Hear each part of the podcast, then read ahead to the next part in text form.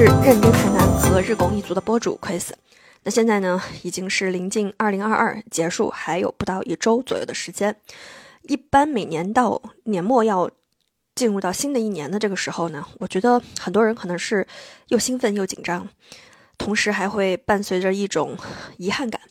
那可能年终制定了很多的计划、宏伟的目标，还有踌躇满志的那种状态，逐渐在这一年的一些打磨当中被消尽。但你又对新的一年充满期待，你希望有一些不一样，你希望有一些变化。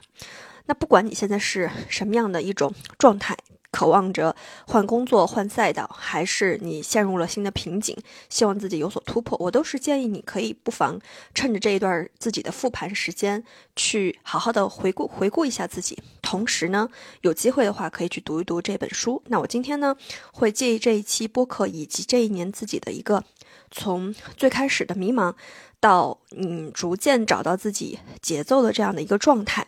去聊一本。呃，这一年给我启发很大的书，那碰巧呢，这本书我实际上在今年年初是把它第一次读过，读过之后，我其实是真的去吸取并且践行了其中一些我觉得我马上可以拿起来就做的一些理念和原理啊。那在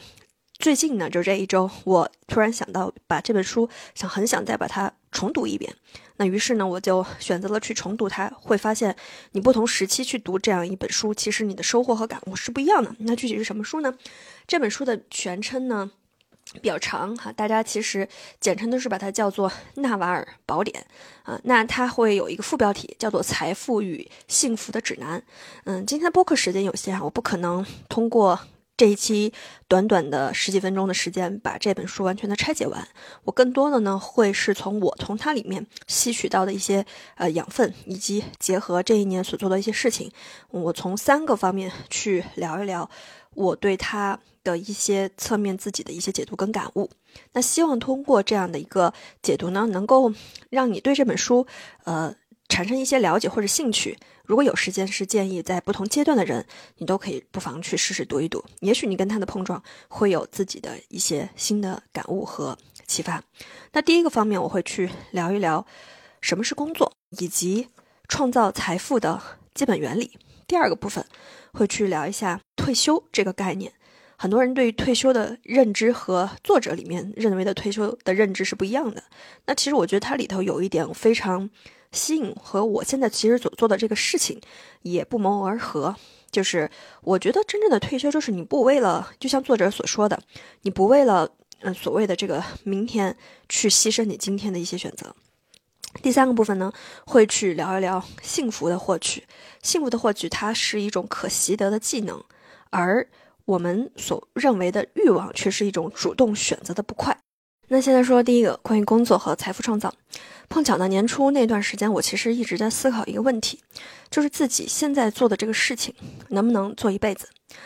然后如果说它不能做一辈子，那我需要再从哪些维度和哪些方面再去做一些新的尝试呢？你看啊，如果说你是一个在职场上班的一个一个人，你可能做着一个本职的工作，朝九晚五。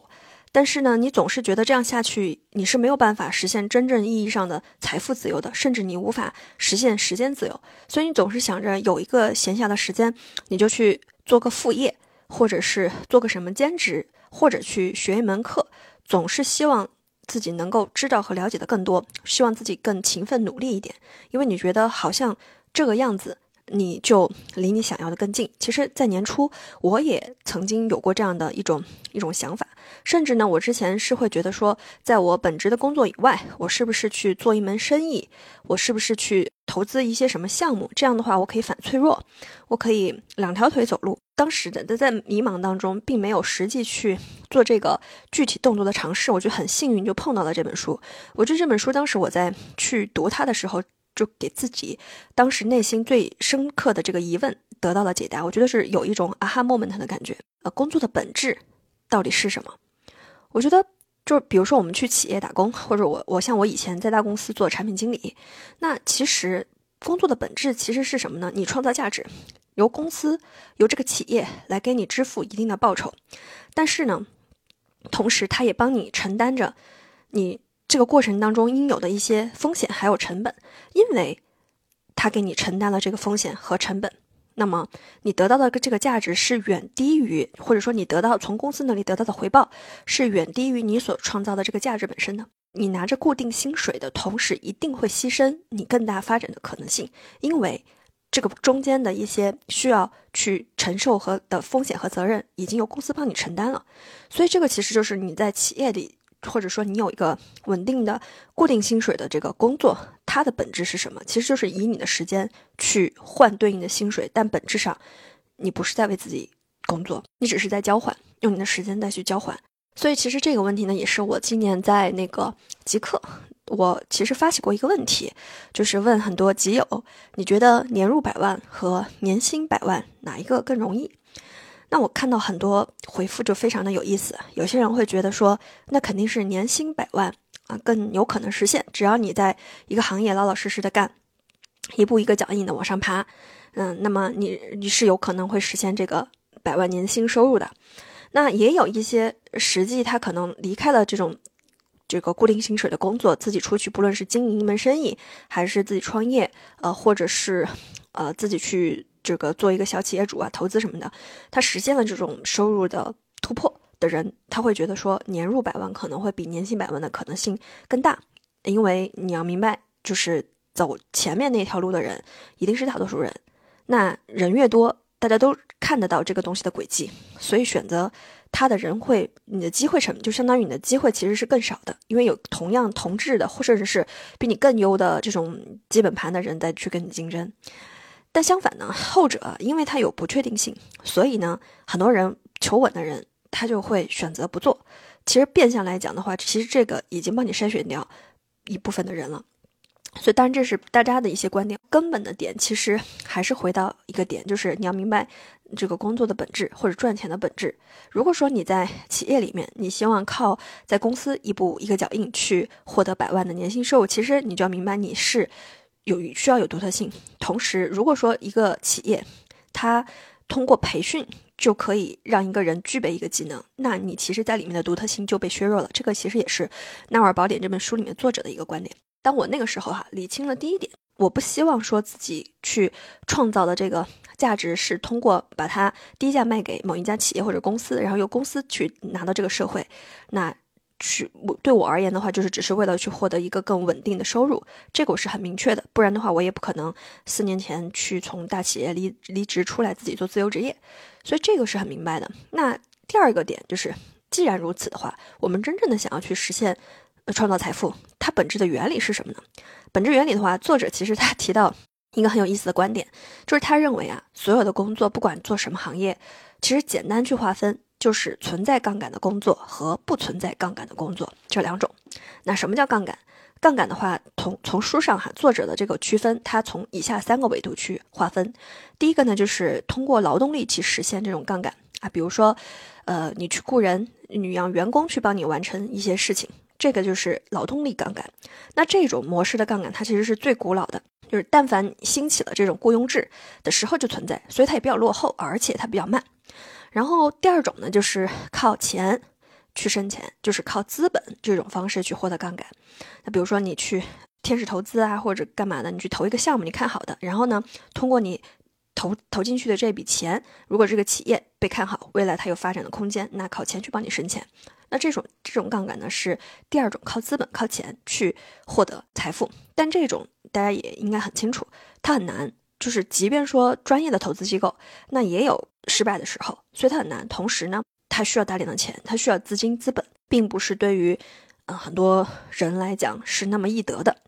然后第三种呢，就是作者在书里面会提到，就是对于现在绝大多数人，你其实可以去尝试获得的，就是复制边际成本几乎为零的。产品，那这种呢，比如说是像知识付费时代的一些什么书籍啊，呃，或者一些课程啊，或者说一些能够别人能够给别人带来价值，比如说你创造了一遍，它可以不断的去重复去被观看、被浏览的这样的一些东西，就其实就是利用互联网化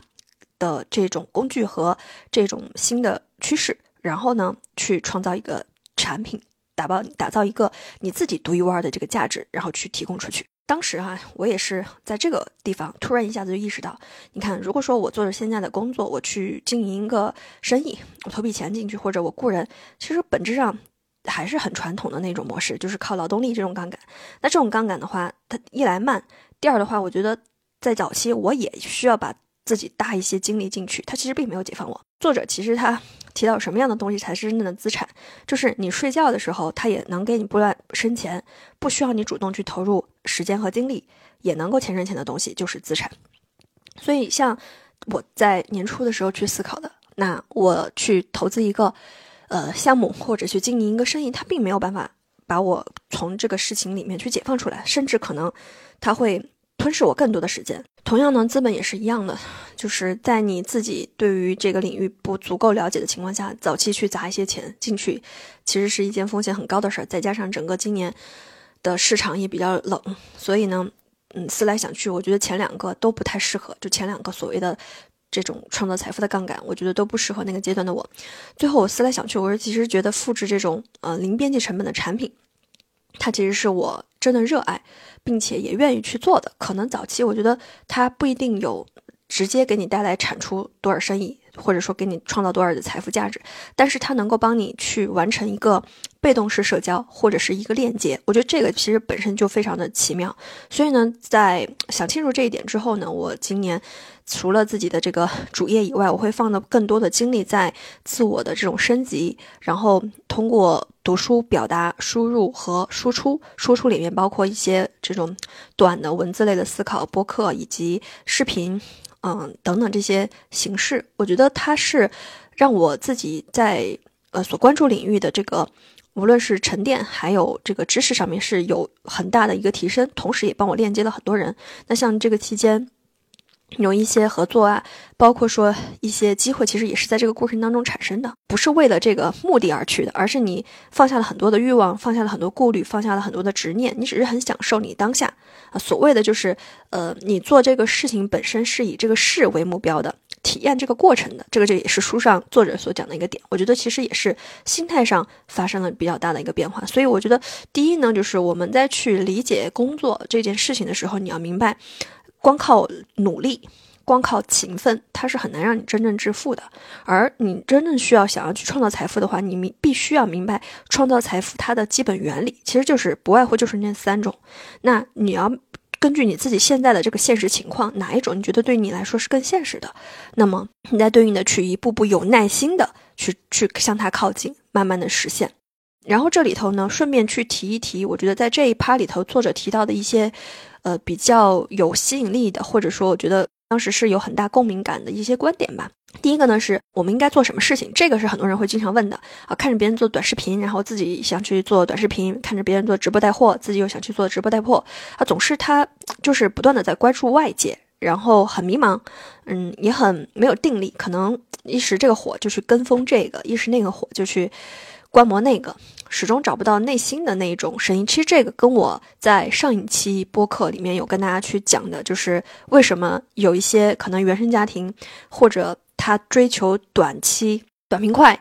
这种目标感的人，他到后面他可能跟那种真正有自己热爱的这种事情的人相比的话，他会显得后劲不足的点，其实就是。这个东西所产生的，那我觉得你真的不明白你想做什么，其实有两个方法，我觉得很重要。第一个就是你向内去寻找，就真正能够让你无比的热爱。哪怕可能短期没有钱赚，你都是会为此有很大的热情的。这个事情其实就是你值得去关注的事情。同时呢，在这个基础之上，你要让它顺应时代的这种需求。就你有一些事儿，你虽然很热爱，但是它没有市场价值。那这种的话，你可能只能把它放放成是一个一个兴趣，但你无法靠它去生活去变现。但你如果说有一个东西是你发自内心热爱，你做这件事儿的话，你不会。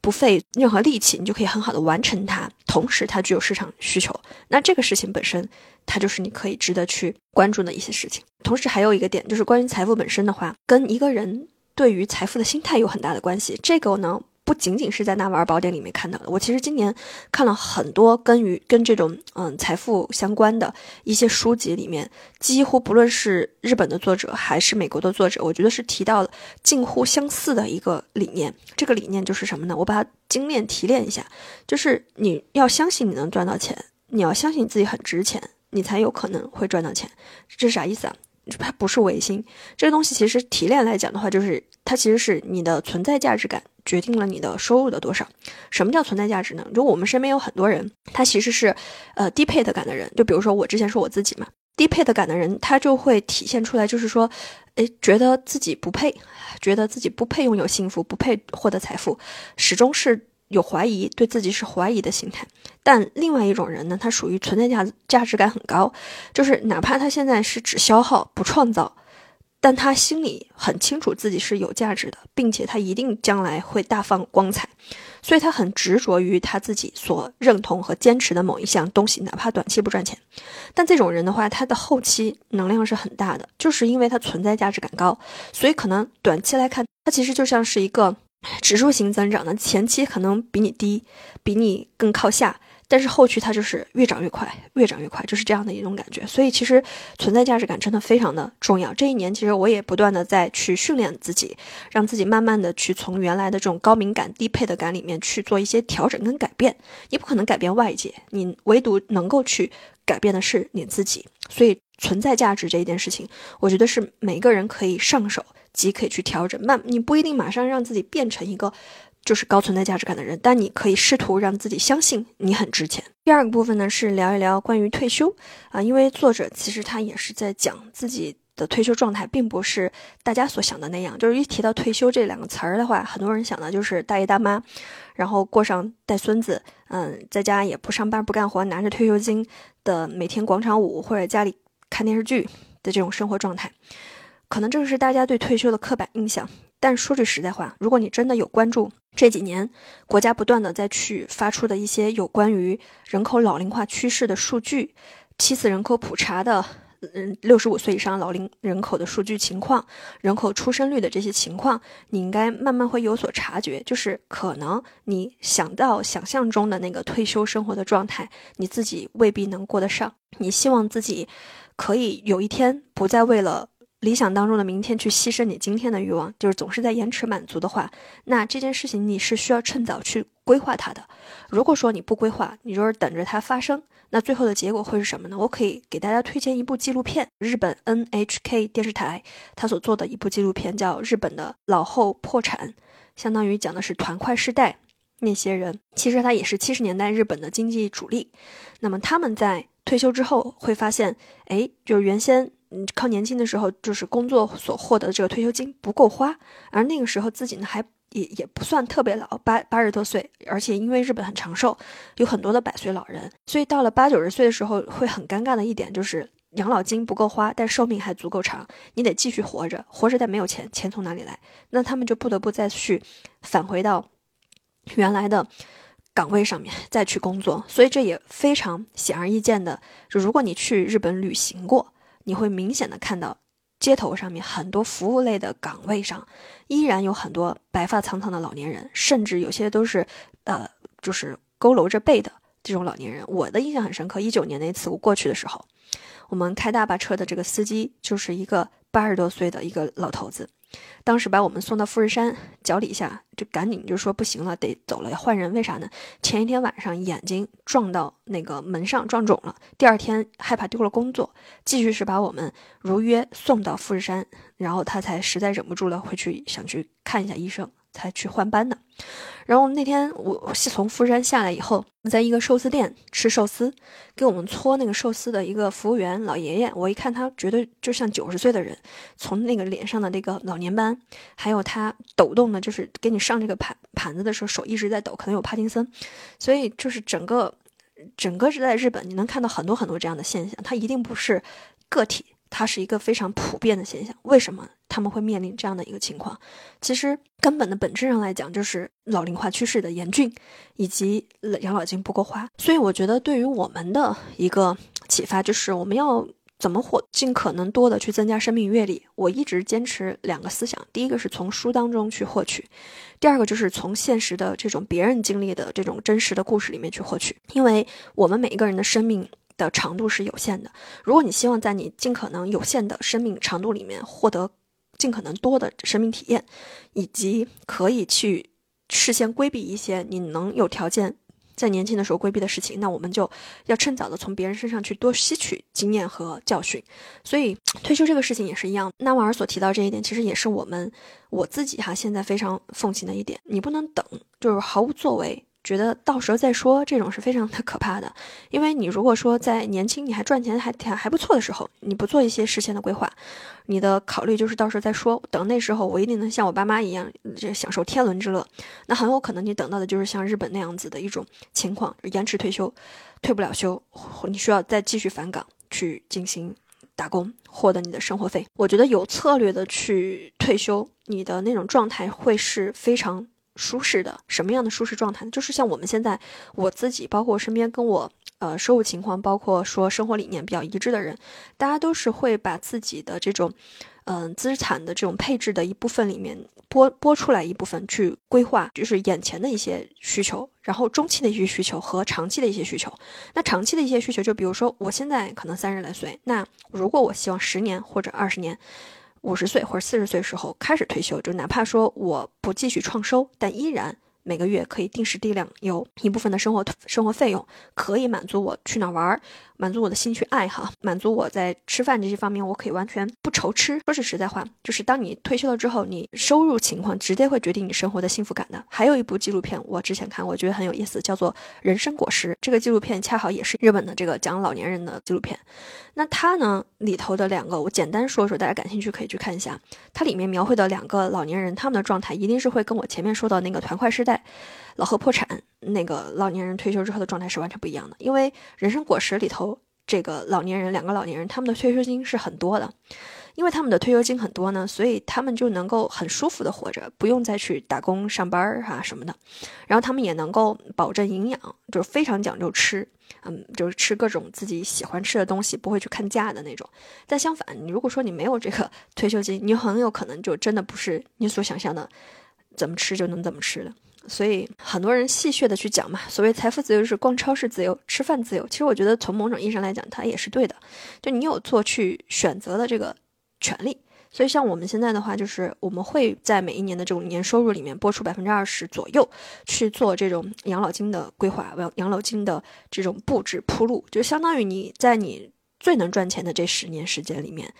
你不要说非常想当然的认为这种状态可以延迟到你四十五十，那是不可能的。就这种状态，它就是到巅峰即往下走。所以，如果在这十年你会盲目的认为说是你能力很强，是你自己很牛逼，那你不做任何的规划，并且呢，呃，很多决策是不谨慎的，呃，有很多很冒进的，甚至付出了极大成本的这种决策的话，那很有可能。跟你同一时代的这些人，他们在这个期期间可能跟你差不多，甚至不如你，但他拨出了他百分之二十左右的这个收入去规划他十年、二十年之后，那最后的现象就是，可能等到四十岁，这些人已经不需要再工作了，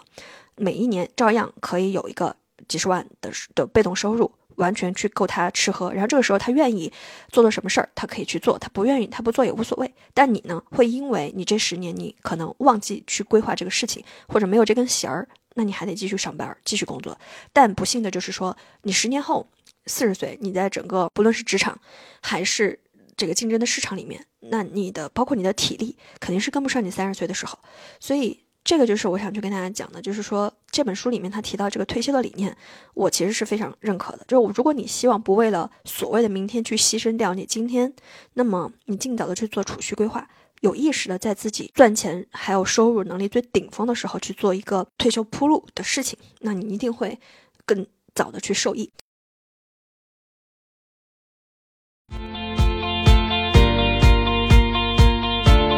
第三趴呢，去聊一聊关于幸福。作者提到的一个概念是，幸福是一种可以获得的技能。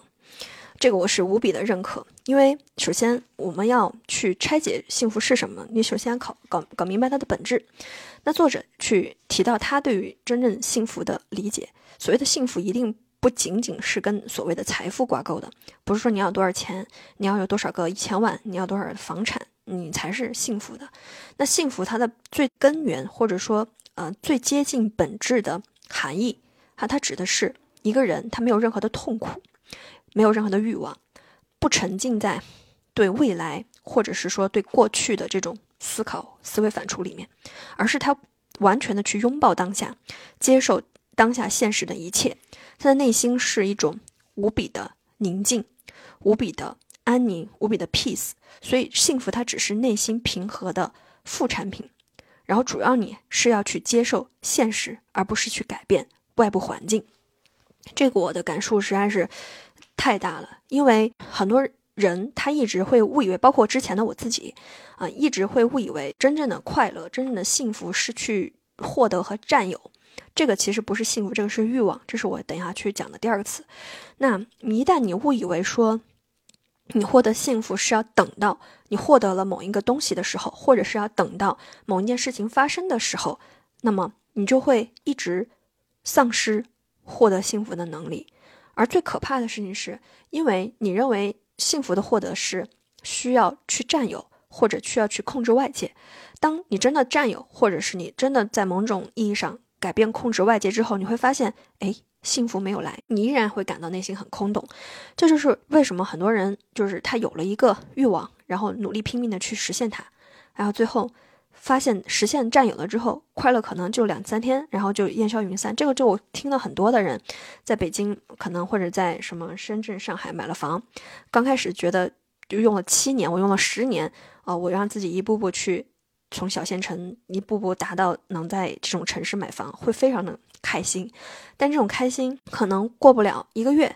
就会变成无尽的恐惧。你会可能会被这个开心带来的这种东西反噬，你会产生恐惧感，你会产生不确定性，然后你内心会依然很痛苦，因为你就是把。你获得幸福这件事情本身跟这些东西其实是没有关系的，哪怕你没有房，哪怕你现在还没有没有钱，但是你如果说能意识到幸福本质是什么，它是一种内心平静的能力，是一种内心平静的副产品的话，那即便你不拥有这些东西，你依然可以获得幸福。所以我觉得这一点是对我影响很深的一点，也是为什么今年我会选择用比较。常规化的时间去做冥想的一个原因，因为冥想本质上不会帮你 幸福，但是冥想本质上通过呼吸的这种长期的练习，它能够让你有机会去遇见你内心的平静。而当你能够有更多的时间和状态保持内心的平静的时候呢，你就几乎可以慢慢接近。达到这种幸福的感受，而欲望是什么呢？注书里的作者去提到哈，就是欲望是一种你主动选择的不快乐。最后呢，如果说你对于自己现状不太满意，有一些迷茫还有困惑，不妨带着你的疑问可以去读读这本书，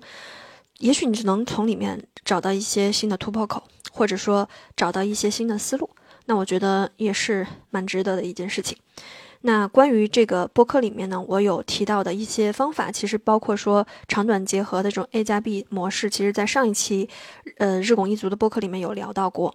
同时，关于里头我聊到的这个冥想的方法，嗯，怎么样去认识冥想？普通人、初学者怎么样去把冥想慢慢的？作为自己的一个习惯，其实，在我的博客认真谈谈里面有两期内容，分别是邀请了这方面做的还不错的嘉宾去探讨和聊。那关于退休这一块的话呢，可能前期讲的比较少，这个呢也是我的专业所在。嗯，后期的话，我可能也会陆陆续续做一些这方面的一些内容。嗯，如果说你感兴趣，也欢迎在我的朋友圈去围观。那以上就是今天的这一期播客，我们下期再见。